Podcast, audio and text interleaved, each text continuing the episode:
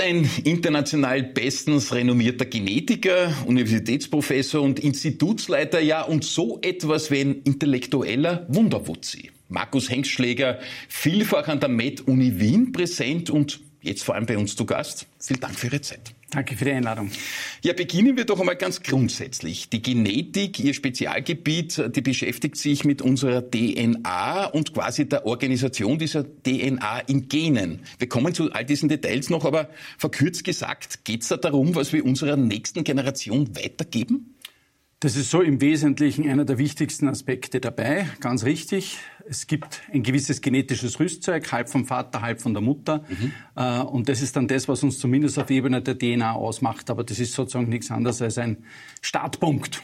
So sage ich es immer. Aber heißt das eigentlich, Sie wären in der Lage, bei einem Kleinkind oder bei einem Baby aufgrund der Genetik, die Sie kennen, irgendwie vorherzusagen, in welche Richtung sich dieses Kind entwickeln wird? Da muss man jetzt schon ein bisschen mehr ins Detail gehen. Der Mensch hat etwa 22.000 Gene. Das sind, wenn es um die DNA geht, 3,3 in etwa 3,3 mal 10 hoch 9 basenbare DNA, also richtig viel Daten. Äh, und es gibt bestimmte genetische Erkrankungen, zum Beispiel, wo wirklich ein Gen ausschlaggebend ist, dass sowas auftritt. Und wenn dann Veränderungen in diesem Gen auftreten, dann bekommt man auch diese Erkrankung. Mhm. Aber ich glaube, das, was Sie im Sinn gehabt haben, das ist alles multifaktorell gesteuert. Also das, was den Menschen eigentlich mehr oder weniger zum Menschen macht, Verhalten, Talente, Eigenschaften etc., Begabungen. Und da ist es so, da spielen viele Gene zusammen Multifaktorell bedeutet aber auch, dass die Gene allein es nicht sind, mhm. sondern dass es immer die Wechselwirkung zwischen Genetik und Umwelt ist. Umwelt im mhm. weitesten Sinn, von dem, was mhm. wir machen, unsere Erziehung, was wir im Leben erleben. Mhm. Und dieses Zusammenspiel aus Genetik und Umwelt ist dann das, was den Menschen zu dem macht, was er ist. Gut. Äh, ich komme noch zu vielen Fragen zu dem Thema, weil das hat mich wirklich interessiert. Äh, was macht unser Talent aus? Was sind da auch Freundschaften? Was ist das, was man wirklich erlernen kann? Aber das dauert noch ein bisschen. Mhm. Zuerst einmal, Sie leiten das Institut für medizinische Genetik äh, an der Med-Uni Wien spannende Geschichte. Ich war erst vor kurzem im AKH und habe es wirklich zu schätzen gelernt. Da geht toll was weiter. Aber wie viel von der Forschungstätigkeit, die Sie machen, geht denn wirklich konkret in medizinische Behandlungen ein? Kann man sagen, das wird dann auch umgesetzt, konkret am Boden gebracht? Das Institut für medizinische Genetik ist, hat natürlich mehrere Aufgaben. Das muss man sagen, so wie auch andere Universitätsinstitute mehrere Aufgaben haben. Zum einen einmal unterrichten wir Studierende, wir bilden aber auch aus, Fachärztinnen und Fachärzte, wir bilden aber auch Fachhumangenetiker aus oder Genetiker weiter aus. Mhm. Da gibt es verschiedene Schienen an Lehre, die wir tun. Dann das Zweite, was wir tun, ist, wir forschen, wie Sie schon angesprochen haben. Und dann die dritte Schiene, die wir auch bedienen, ist, wir betreuen auch Patienten vor Ort. Das heißt, man kann auch zu uns kommen, eine genetische Beratung bekommen, Fragen, die sich aufgetan haben in der Familie oder eine Überweisung von einer Ärztin, einem Arzt. Und wir machen dann auch die entsprechende genetische Diagnostik. Und dann gibt es noch so einen vierten Aspekt, das ist mehr oder weniger das, was wir jetzt hier machen, nämlich, dass wir auch Schnittstelle mit der Gesellschaft, mit der Öffentlichkeit und viele andere Themen, nicht durch viele andere Dinge, die ich sozusagen glaube, wichtig sind für dieses Fach. Aber was Sie ansprechen ist, mhm. wenn wir jetzt forschen, hat diese Forschung direkt einen Nutzen für die Patientinnen und Patienten. Das ist eigentlich die Voraussetzung dessen, was wir tun. Es ist ein Institut mit äh, deutlich über 100 Mitarbeiterinnen und Mitarbeitern und wir Wahnsinn. forschen an verschiedensten Stellen. Ein Schwerpunkt von uns ist zum Beispiel genetische Erkrankungen und da geht es immer darum, wenn man versteht, wie sowas entsteht, dann kann man sich überlegen, welche Therapie man dagegen entwickeln kann. Und daher natürlich mit viel Kraft und viel Energie an allen Ecken drehen wir an jeder Schraube, wo wir noch irgendwas herausfinden, immer mit dem Sinn, dass es einen direkten Nutzen hat. Sind das dann konkrete Gespräche im Sinne einer Gesprächstherapie, wenn man so will, wo Sie sagen, Sie versuchen jetzt einzuwirken, die betroffene Person irgendwie in die richtige Richtung zu lenken und zu motivieren, zu inspirieren? Ich weiß es nicht. Oder gibt es auch technische Geräte, die das unterstützen? Also Sie meinen jetzt jetzt bei der Forschung. Ja.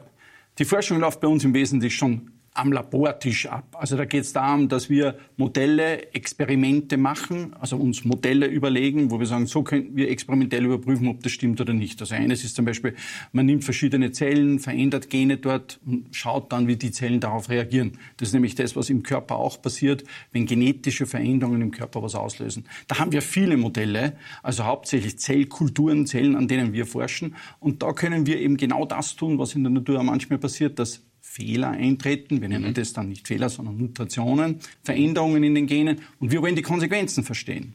Auf Ebene der Zellen, auf Ebene von Organen etc., um herauszufinden, wenn man die Konsequenz kennt, wenn man sagt, du, da ist etwas in den Genen nicht ganz korrekt, wenn man die Konsequenz dieser ich sage jetzt einmal, Fehlregulation kennt, dann kann man natürlich überlegen, was tun wir jetzt, damit es wieder so ist wie vorher. Boom. Ja, kommen wir jetzt vielleicht wirklich zu der Gebrauchsanleitung äh, eines Menschen, wenn man das so banal bewusst formulieren kann. Wie viel von unserem Erfolg, den wir im Laufe des Lebens einmal so haben, liegt eigentlich jetzt wirklich an den eigentlichen Genen, die wir mitbekommen haben? Wie viel liegt an dem, was wir uns zusätzlich erlernt haben? Stichwort schulisches Lernen oder lebenslanges Lernen, was auch immer. Und was an dem Ganzen macht das Talent aus? Mhm. Sind ja viele Fragen. Ja. also ich fange noch einmal so an, dass ich sage, es gibt natürlich Dinge, die sind ziemlich stark genetisch äh, beeinflusst. Also zum Beispiel unser Aussehen, unsere Augenfarbe, unsere Körpergröße. Wirklich? Ist, Gesichtsstruktur. Das ist, wie es ist. Ist das so? Naja, nicht ganz, aber das ist überwiegend genetisch. Man muss sich das nur anschauen bei eineigen Zwillingen, die ja genetisch zumindest auf ihrer DNA identisch sind. Die mhm. schauen sich auch immer zum Verwechseln ähnlich. Mhm. Und das ist ja die Basis dessen zu verstehen, zu sagen, was haben die gemeinsam, mehr gemeinsam als nicht so verwandte Menschen. Dann stellt man fest, also Gene spielen bei den Äußerlichkeiten, wie wir aussehen und so eine große Rolle. Aber wenn wir dann so in die Richtung der Frage, die Sie eigentlich gestellt haben, gehen, dann wird, glaube ich, die Genetik in Österreich, sage ich jetzt einmal, aber das ist eher ein weltweites Thema, aber in Österreich speziell regelmäßig überschätzt. Und zwar sogar manchmal als Art genetische Ausrede verwenden, indem man sagt, du, ein Talent, sowas hat man oder man hat es nicht, da kann man nichts machen, ich hätte auch gerne eins, also strenge ich mich gar nicht weiter an. Mhm. Nun ist es aber so, dass bei Talenten und Begabungen wir wissen, dass der Mensch nicht auf seine Gene reduzierbar ist. Gene mhm. sind da Bleistift und Papier, aber die Geschichte schreibt jede und jeder selbst. Das bedeutet, ja, wir haben bestimmte Potenziale in uns, aber wenn wir nicht einerseits die Chance haben, diese zu entdecken und dann auch bereit sind, motiviert sind, fleißig sind, üben, üben, üben, dann kommt da nichts raus. Und das, was wir als Talent sehen am Ende des Tages, ist ja schon die Summe von diesen beiden Aspekten, ja, von biologischen Voraussetzungen, aber auch dem, was wir damit gemacht haben und wie wir sie genutzt haben. Und da habe ich natürlich das große Anliegen, das sage ich jetzt auch schon seit geraumer Zeit und wiederhole es auch immer wieder bei jeder Gelegenheit. Wir müssen in einem Land leben, wo wir sicher sind, dass jedes Kind, jeder junge Mensch das Recht, dass man sich wirklich professionell auf die Suche nach ihrem oder seinen Talenten macht, dass jeder Mensch dieses Recht auch wirklich wahrnehmen kann und dass hier Chancengleichheit besteht. Gut, man hört quasi aufs eigene Innere und versucht quasi diese Bewegung, die einem sozusagen motiviert und auf Trab und auf Strom äh, hängt. Ich habe zum Beispiel in der Sandkiste immer schon so gemacht, vollkommen jenseitig mit ja. fünf, sechs Jahren. Ja. Da war das erste ja. Mikro in der Hand. Absurd. Äh, man versucht quasi irgendwie, auch als Elternteil vielleicht, diese scheinbaren Leidenschaften oder Talente oder Hingezogenheiten zu forcieren, weil das liegt genau. in einem drinnen. Ja, aber das ist äh, forcieren. Man will ja niemanden in irgendeine Richtung drängen. Aber mhm. man möchte natürlich die Chance eröffnen, dass Menschen sagen, aha, da habe ich offensichtlich ganz gute Anlagen, also sollte ich dort vielleicht einmal probieren, noch ein bisschen besser zu werden. Und mhm. da ist eben der Punkt so wichtig, dass ein breites Spektrum an Angebot Umso mehr man jungen Menschen bietet, von Anfang an anbietet und sagt, du, was ist, wäre das was für dich, wäre das was für dich, umso höher ist die Chance, dass man dann auch wirklich das Seine, das entdeckt, wo man sagt, du, da fühle ich mich auch wohl, weil es bringen alle biologischen Voraussetzungen nichts, wenn einem das keinen Spaß macht oder man ja. nicht motivierbar ist. Also noch so talentiert, wenn jemand dort nicht fleißig ist, kommt wenig raus. Aber umgekehrt, wenn man ein bisschen eine Voraussetzung hat und das macht dann Spaß, dann kann man da etwas Besonderes leisten. Ja, weil Sie das mit dem Spaß machen sagen, ist das so, dass dort, wo man Talent hat und das dann auch auslebt, einem das dann quasi automatisch Spaß macht, weil es quasi aus dem Inneren herauskommt oder anders formuliert, da sitzen ja auch am Platz des Stadtgesprächs sehr viele Künstlerinnen und Künstler, ich sage immer Rampensautypen. Mhm in großem Respekt natürlich. Aber du musst immer hinstellen und sagen, na, jetzt mache ich halt ein bisschen einen Strip und nicht nur verbal, sondern ich zeige mich, ich mache vielleicht ein bisschen auf und so weiter. Ist das etwas, was wir in uns drinnen haben, was nur erweckt werden muss, oder kann man sich das auch anlernen? Ich will nicht ganz ausschließen, dass es da auch ein bisschen biologische Komponenten gibt, die vielleicht von Anfang an schon da sind und dass Kinder sich da schon in ganz jungen Jahren ein bisschen unterscheiden. Aber ich glaube trotzdem, dass gerade auch bei diesen Dingen, ja, in jedem Bereich, das Üben, das Perfektionieren, das Trainieren mhm. eine ganz wesentliche Rolle spielt. Mhm. Ich glaube, dass jeder Mensch etwas Besonderes kann. Jeder Mensch hat Talente. Wir dürfen halt den Begriff Talent nicht diskriminierend verwenden. Wir dürfen nicht sagen, wenn jemand viel Geld verdient oder dieser Person vielen Menschen beim Ausüben seines Talents zuschauen, dann ist das ein Riesentalent. Ich gehe sogar so weit, dass ich sage, sage, also wichtig. Jeder Mensch hat Talente, heißt, ob im Handwerk oder in der Wissenschaft, ob in Kunst und Kultur, im Sport, was ja immer so, sozusagen auch hier an diesem ja. Tisch so an ja. Vertreterinnen und Vertretern ja. sitzt. Jeder kann etwas Besonderes leisten, im Pflegebereich aber genauso wie im Fußball mhm. oder ich weiß mhm. jetzt nicht, eben wie gesagt im Handwerk wie dann auf einer großen Bühne. Und mir ist es nur wichtig, dass diese Möglichkeit, dass sagt, jeder und jeder hat etwas oder vielleicht auch nicht nur eine, sondern mehrere Dinge, dass man das zumindest einmal andiskutiert. Aber wenn Sie sagen, Automatismus, dass es mich dann freut, ja. ich glaube, man hat da das Recht zu sagen, naja, vielleicht mag das das sein, wo ihr alle sagt, das ist mein größeres Talent, aber mehr Spaß machen tut man das, Aha. daher mache ich das. Aha. Und am Ende, glaube ich, es kommt da dort dann mehr raus. Das heißt, man wird möglicherweise auch falsch eingeschätzt, indem man sich da extrovertiert gibt und in Wirklichkeit ist es eigentlich der andere Film, der einem ja. interessieren würde. Ich glaube schon, dass es die Arbeit wert ist, sich da wirklich auf die Suche zu machen, was Besonderes da sein kann. Aber wie gesagt, der Mensch hat dieses Recht oder das ist auch eine Chance, dann selbst zu entscheiden. Und da seine Gene nicht so sehr bestimmen, dass er sagt, ich kann ja etwas draus machen oder ich lasse es, hat er ja auch die Wahl. Und das ist ja das Coole an der ganzen Sache. Ja, cool ist es eh. Äh, aber ich frage mich natürlich jetzt immer, sind wir eigentlich unseres Glückes Schmied, wirklich im engeren Sinn? Oder ist aufgrund der Voraussetzungen eh schon so viel determiniert, dass man den Weg jetzt so annehmen muss, ihm sich vielleicht positiv stellt mhm. und noch mehr draus macht? Oder oder wir können es aber nicht wirklich beeinflussen? Ich glaube, die Antwort kann man nicht so einfach. Es ist nicht so oder so. Ich glaube, es ist von allem ein bisschen was. Aber eines ist schon klar. Also man, der Weg vorbestimmt aufgrund seiner Gene. Nehmen wir mal jetzt bestimmte Krankheiten da ja. sozusagen weg, weil da gibt es welche, das muss ja. man ansprechen. Aber im Normalfall, das, was wir jetzt besprechen, Begabungen, Talente ja. und so, nein, das glaube ich nicht, sondern ich glaube, da hat man auch sehr viel Wahl. Mhm. Ich glaube, fast mehr beeinflusst wird man da dadurch, welche Chancen man hat, welche Umwelt man hat, welche ich sage jetzt einmal, Bedingungen dann gegeben sind, dass man das auch wirklich entdeckt und dass das auch wirklich gefördert wird. Und darum muss es uns in diesem Land ja auch ein so ein Riesenanliegen sein, dass wir sagen, es kann ja jeder und jede, jede und jeder irgendwo seine Ideen ausleben, auch in diesem Land. Natürlich mit Grenzen, aber das ist schon ein Riesenanliegen von mir, weil ich glaube, wie gesagt, jeder Mensch kann Elite sein, nur jeder kann es woanders sein, aber und es ist für jeden was ganz Individuelles da. Und ich glaube einfach, dass jeder Mensch Talente hat und talentiert ist. Aber schon sehr motivierend. Ich glaube, man dreht irgendwie jetzt dann ab, äh, sagt der Markus Hengschläger, hat man gesagt, ich kann eh viel, ich bin ein Supertalent, ich muss was draus machen. Das ist eigentlich sehr, sehr motivierend. Oder? Absolut. Nur wichtig ist, äh, jeder kann bestimmt viel und hat bestimmt seine Bereiche, aber es ist nicht so, dass jeder und jede alles kann. Mhm. Na gut, alles brauchen wir nicht, ein bisschen was halt. Ja, blicken wir zurück auf Ihr Leben als gebürtiger Oberösterreicher in Wien, wie so viele Oberösterreicher in Wien. Mhm. Ich muss ehrlich sagen, ich kenne ja Österreich wirklich recht gut, aber am meisten Bundes Bundeslandvertreter sind aus Oberösterreich da. Aha. Sind alle zu uns gekommen. Überall sind sie. Ja, und dann, und dann ging's los. Äh, Genetik an der Uni Wien und dann ging's gleich rüber an die Yale University. Die kenne ich zufälligerweise da in New Haven, also nördlich von New York liegt die. Forschung, auch immer wieder Genetik. Von Anfang mhm. an Genetik. Mhm. Gab es da nie so etwas für einen Plan B? Da gibt's nur was anderes als Genetik in meinem Leben. War das immer so fixiert? Das war immer eigentlich so fixiert, muss man so sagen. Also ich habe mich nach der Matura für dieses Fach entschieden. Das ist ja, ich habe Biologie studiert und dort Spezial Genetik, mich spezialisiert auf Genetik. Und dann auch noch, das habe ich auch ganz früh entschieden, das muss am Menschen sein. Es gibt ja auch Genetik bei Pflanzen und Tieren und so weiter, aber bei mir war immer klar, das muss am Menschen sein. Und das tue ich seitdem. In Forschung, in Lehre, äh, bei der Patientenbetreuung, wo auch immer. Das ist alles sozusagen, dreht sich immer um diesen inneren Kreis der Genetik am Menschen. Ja, das stimmt. Äh, zu sowas wie persönlichen Leidenschaften kommen wir eh noch. Äh, zuerst allerdings zu was anderem. Wir bitten unsere Gäste auch immer ein sogenanntes Ding des Lebens mitzubringen. Da haben wir ja schon die unterschiedlichsten Dinge da gehabt. Was Aber sowas, glaube ich, haben Sie Das haben wir echt gehabt. noch nie gesagt gehabt, weil man kann quasi durchsehen und da ist nichts drin. Jetzt weiß man mhm. bei einem Genetiker nicht, ist da irgendwo eine Spur von einer DNA oder von einem Gen oder sich ist nur nicht oder was ist es eigentlich? Also Sie müssen sich das jetzt so vorstellen. Das ist ähm, eine Petrischale. Ja? Petrischale nach dem Erfinder dieser Schale, dem Herrn Petri, ein, ein Mikrobiologe, Bakteriologe. Die dient eigentlich dazu, dass wir, wenn ich es so nehmen darf, ja. wir haben, wir legen sie sozusagen hin okay. und äh, in der Humangenetik arbeitet man ja sehr, sehr oft und sehr viel an Zellen, Zellen des Menschen, Hautzellen, Leberzellen, aber natürlich auch an Stammzellen, die sich auch nur in andere Zellen entwickeln können. Und die müssen wir kultivieren und in denen verändern wir Gene und an denen studieren wir dann, was Veränderungen von Genen für Zellen später dann Schlüsse in Richtung Organe oder den ganzen Körper macht.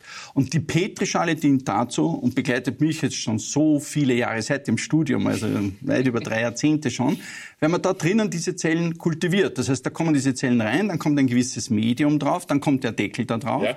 Und wenn der Deckel dann drauf ist, geben wir das in ein bestimmtes Gerät, einen Inkubator, der genau 37 Grad hat und genau die entsprechend, genau. Und dort wachsen dann diese Zellen und vermehren sich. Die sieht man dann? Die kann man unter dem Mikroskop wunderbar beobachten, da kann man sich anschauen, wie sie die entwickeln. Und was wir auch viel tun ist, wir stellen in diesen Petrischalen auch so Mini-Organe her, so Mini-Leber äh, oder ein, ein, ein Mini-Hautstück oder was auch immer. Leber da drinnen her. Mini, also nur Teile davon. Das ist natürlich, die Zellen können das. Wir bringen den Zellen durch, da ist ein Medium, eine Flüssigkeit und die Zellen schwimmen oder setzen sich dann fest in dieser Petrischale und wir können dann durch Zugabe von bestimmten Wachstumsfaktoren, also diese Zellen beeinflussen, dass sie was Bestimmtes machen.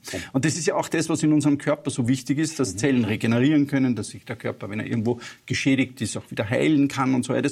Und das alles kann man in einer Petrischale nachstellen. Nicht alles, natürlich nur ein bisschen. Aber mich begleitet dieses Ding schon seit meinem Studium, also wirklich schon lange. Und äh, ich bin jetzt selber nicht mehr so oft dabei, wenn da Medium hineinkommt, aber ich schaue es mir immer noch sehr oft unter dem Mikroskop an, wenn die Kolleginnen und Kollegen mir was zeigen wollen und so. Das kann man dann unter das Mikroskop... Ein bisschen dazu reden, ein bisschen streicheln. Ja, Matthias Stolz umarmt Bäume. Das hilft, äh, das hilft glaube ich, in dem Fall nicht viel. Nein, nein, wir verlassen uns da auf die Biochemie und Biologie. Wir geben da bestimmte Faktoren rein, Medium Schau, etc. Ich bin mehr der physische Typ, aber da wird es schwierig, oder? Nein, Bäume umarmen Zuhören, mit Zureden beeinflussen Sie da so gut wie gar nichts. Ein anderes Thema, ja, Sie wurden schon relativ früh in Ihrem Leben Universitätsprofessor für medizinische Genetik, eh klar, was sonst? Es gab ja quasi auch nur den Plan A und dann bald auch Institutsleiter. Damit kennen Sie natürlich auch sehr gut die heimische Medizintechnik, würde ich jetzt mal sagen, mhm. auch im internationalen Vergleich. Mhm. mhm. Ist das bei uns wirklich so gut, wie alle sagen? Also ich glaube, es gibt erstens einmal im Bereich der Wissenschaft in Österreich, Grundlagenwissenschaft genauso wie in der angewandten Wissenschaft, wirkliche Spitzen. Da gibt es wirklich auch im internationalen Vergleich so viel tolle Kolleginnen und Kollegen, speziell auch hier in Wien, aber in ganz Österreich. Das muss man mal sagen. Und ganz besonders, weil Sie das eben ansprechen, ist dieser große Bereich von Life Science, ja. Biologie, ja. Medizin, ja. alles, was da dazugehört.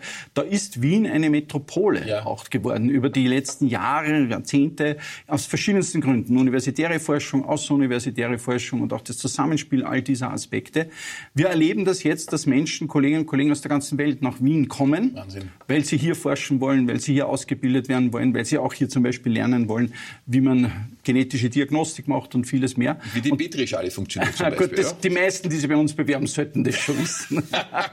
Aber weil das ist schon ein Grund, schon. Grundteil des Jahres, das lernt man schon sehr früh. Aber was ich meine ist, ja, wenn Sie mich fragen, ob ich glaube, dass da äh, wir wirklich oder man hier in Österreich eine Stelle etabliert hat in den letzten Jahren, wo man mhm. sagt, da will die ganze Welt auch wirklich hin. Das wow. ist so. Und ich, ich würde sagen, wie ich jung war, war schon der Drang, dass man sagt, man geht nach Amerika, um ja. dort etwas zu lernen. Ja. Ja. Aber ich glaube, man kann in Wien mittlerweile alles lernen, was man woanders ja, Life Science ist im dritten Bezirk sehr, sehr stark. Ein großes Zentrum. Wenn man dort herumgeht, äh, als Wiener, da ist ja alles Englisch angeschrieben, mhm. da gibt's nichts mehr Deutsches, sozusagen ist sehr international. Mhm. Da gibt's natürlich unterschiedlichste Volksgruppen, äh, die dort auch forschen, tätig tätig sind. Also da haben wir wirklich einen Riesensprung davor gemacht. Also das im dritten Bezirk, da habe ich meine Doktorarbeit geschrieben oh. seinerzeit. Das, das kenne ich auch ganz gut. Es gibt es aber über ganz Wien und die natürlich ist Wissenschaft hoch international. Da kommen mhm. Menschen aus den verschiedensten Ländern zusammen und forschen gemeinsam. Die Sprache ist Englisch. Es ist deshalb auch so spannend, weil dann auch verschiedene Herangehensweisen, verschiedene Ideen sich dann immer wieder treffen. Und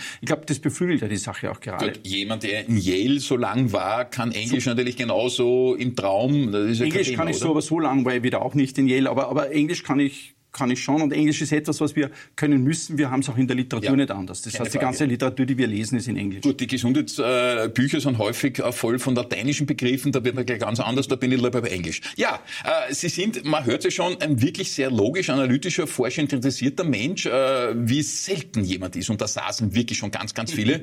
Aber gibt es sowas auch wie die unendliche Leichtigkeit des Seins, wo der Markus Hengstschläger sagt, na, jetzt schwebe ich noch mal ein bisschen und habe eine Leichtigkeit ja, und das ist eine absolut. ganz andere Seite von Markus. Na, absolut gibt es. Also ich meine, wie soll ich sagen, ich glaube ja sogar, dass es wichtig ist, dass man, wenn man sein Leben damit verbringt, zu forschen, Patienten zu betreuen, zu lehren und so weiter, dass man da auch Wege findet, sich sozusagen seine Energie zu holen und Wege findet, da auch mhm. ein bisschen, äh, äh, man sagt ganz gerne runterkommt, aber eigentlich sage ich auch, seine Kreativität, seine Geistesblitze irgendwie holt bei anderen Aspekten. Ja.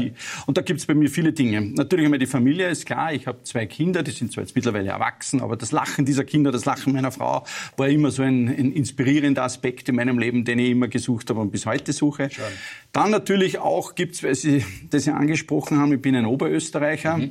in Wien, aber ich habe noch eine wie soll ich sagen, eine Möglichkeit, mein unter Anführungszeichen Oberösterreich im Sommer zu genießen, weil ich am Attersee im Sommer bin oh. und dort ein Segelboot habe. Und wenn Sie es schon sagen, vom Schweben, wenn ich da über den Attersee, über den Attersee segel bei einem schönen Rosenwind. Mhm. Also einerseits ist das unglaublich, ähm, ich sage jetzt einmal erholend. Mhm. Andererseits glaube ich aber auch sehr daran, dass und da gibt es ja auch sogar schon erste wissenschaftliche Studien dazu, ist noch viel Luft nach oben, muss noch viel geforscht werden. Aber, und wir forschen auf dem Gebiet nicht, aber dass wenn man solche Zustände erreicht, so im Flow ist, dass man dort das wirklich Inspirationen hat, mhm. dort das wirklich Geistesblitze mhm. hat und kreativ sein kann. Mhm. Also ich erlebe das sehr oft, dass ich gerade beim, beim, beim Segeln oder so Ideen habe, die schreiben wir dann gleich irgendwo ja. nachher auf. Und Vor allem, wenn man da so richtig äh, bei einem starken Wind, aber nicht zu stark, so genau. ins Gleiten kommt, so dann hat es eine gewisse Leichtigkeit tatsächlich. Genau so oder? ist es. Darum ist mir eingefallen, wie Sie gesagt haben. Ja, ich kenne es nur vom Surfen, das ist auch schon lange her, aber da hat man schon eine, eine mhm. gewisse Leichtigkeit mhm. entwickelt.